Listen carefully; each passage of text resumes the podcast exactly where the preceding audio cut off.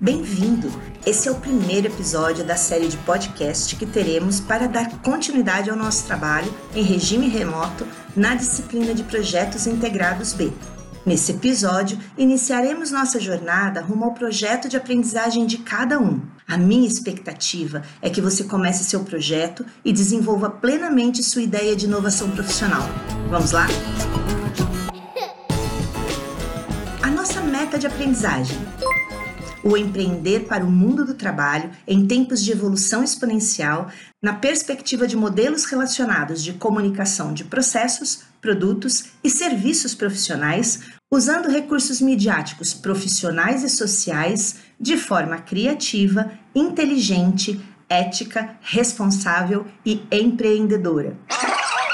Os slides estão numerados para facilitar o seu acesso entre o podcast e o visual de cada slide. Então, vamos lá para o slide 3. Eu resolvi recuperar um dos momentos de trabalho feito no presencial. Aqui você foi chamado para repensar as formas de comunicação profissional na sua área de interesse e analisou a quantidade e a qualidade do caos gerado por perfis que possuem destaque nas mídias sociais. Essa primeira observação ativa é importante para entender a dinâmica de um mundo que muda exponencialmente e dos nichos de mercado que possam ser semelhantes à ideia que você trouxe para seu projeto de aprendizagem.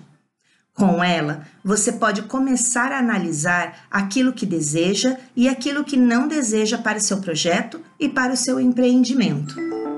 O slide 4 traz outro repeteco importante: trabalhar sobre os pilares do Growth Mindset como uma mentalidade voltada para uma nova forma de ver, agir, reagir e interagir com o universo profissional. E por falar em Growth Mindset, que tal você ler um pouco sobre os três pilares dessa maneira de encarar a inteligência pessoal e desenvolver-se em seu crescimento exponencial?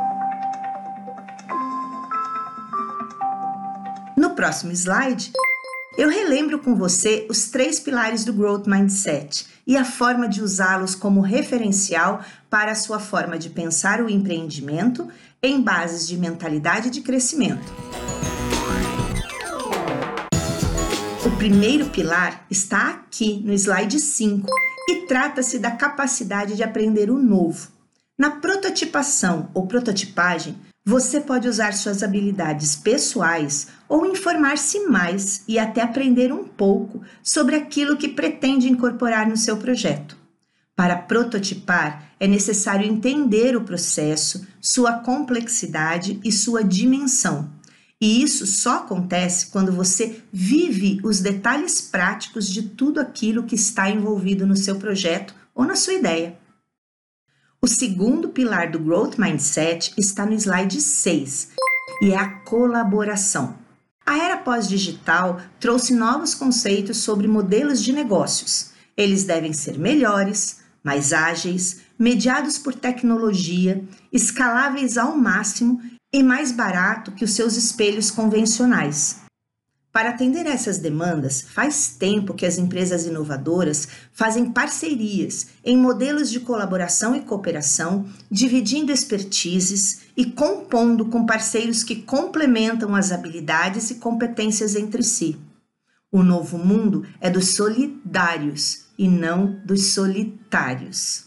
Finalmente, no slide 7, temos o terceiro pilar que é o desafio. Não se pode desistir de uma boa ideia porque não se sabe como fazer ela funcionar. Desafiar-se a descobrir o melhor modo de fazer acontecer é aceitar que o erro faz parte do caminho e que o erro ensina ainda mais do que o acerto. Quem se desafia e erra tentando, descobre os caminhos que não devem ser seguidos depois.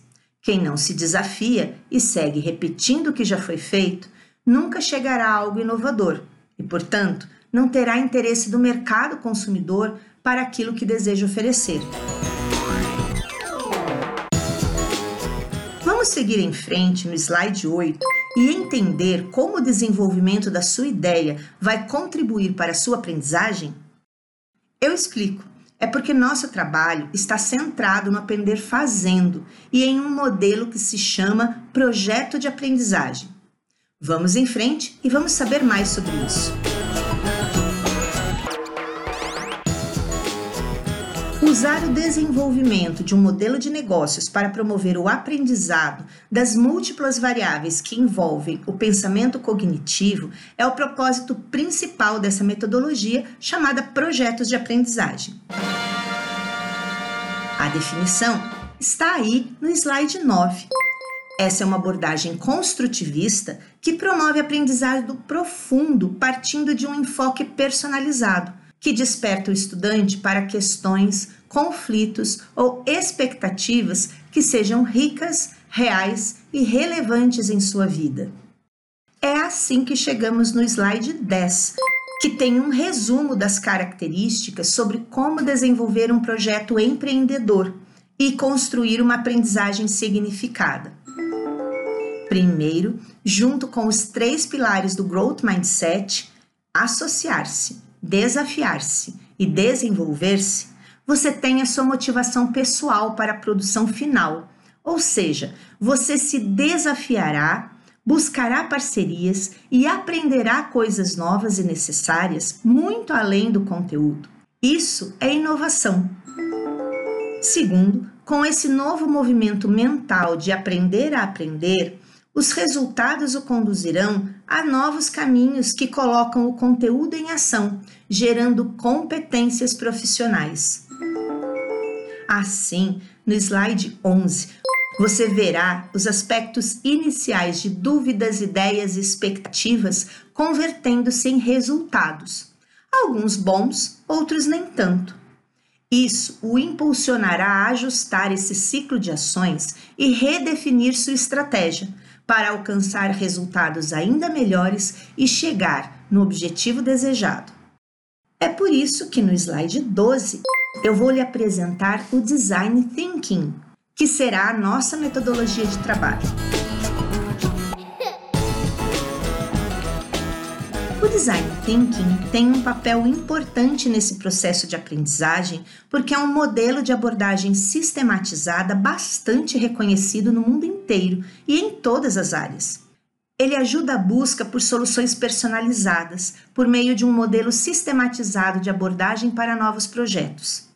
Conhecer como funciona essa metodologia lhe permitirá ir além daquilo que eu trago nas aulas, porque esse é o propósito: que você seja independente, que busque mais informações e esclarecimentos, que crie seus próprios caminhos, mas esteja focado no seu projeto como uma solução e uma motivação para o aprender para a vida.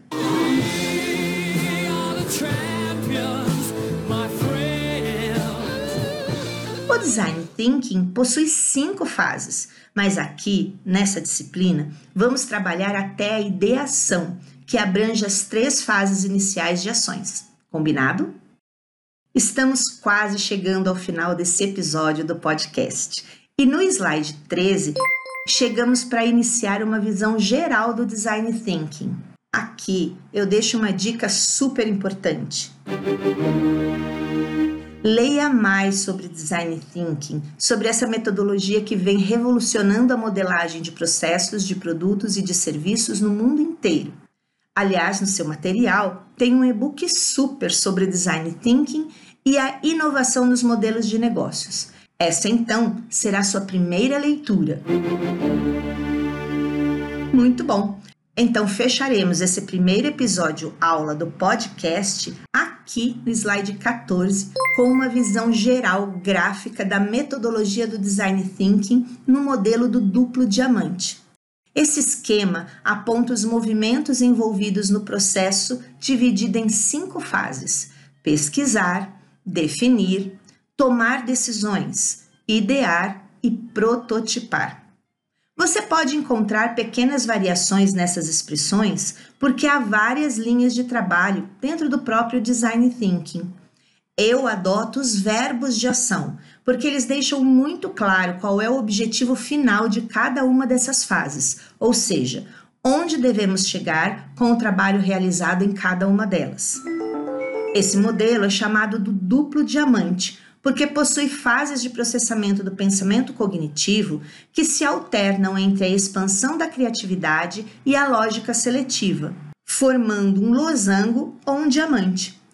São dois conjuntos de processos subsequentes separados por um ponto de decisão, ilustrado pelo número 2 aí na figura. Daí a expressão duplo diamante. Dentro de cada diamante, há subetapas ou subprocessos que movimentam sistematicamente o trabalho rumo à meta de ação dessa etapa. O modelo do duplo diamante alterna processos mentais criativos com processos lógico-cognitivos, num exercício de lógica criativa que conduz às melhores relações entre inovação, empatia e soluções reais para a modelagem de negócios. Essa é uma apresentação geral da metodologia e nos próximos episódios iniciaremos os detalhes de cada uma dessas fases ou etapas do design thinking. Combinado?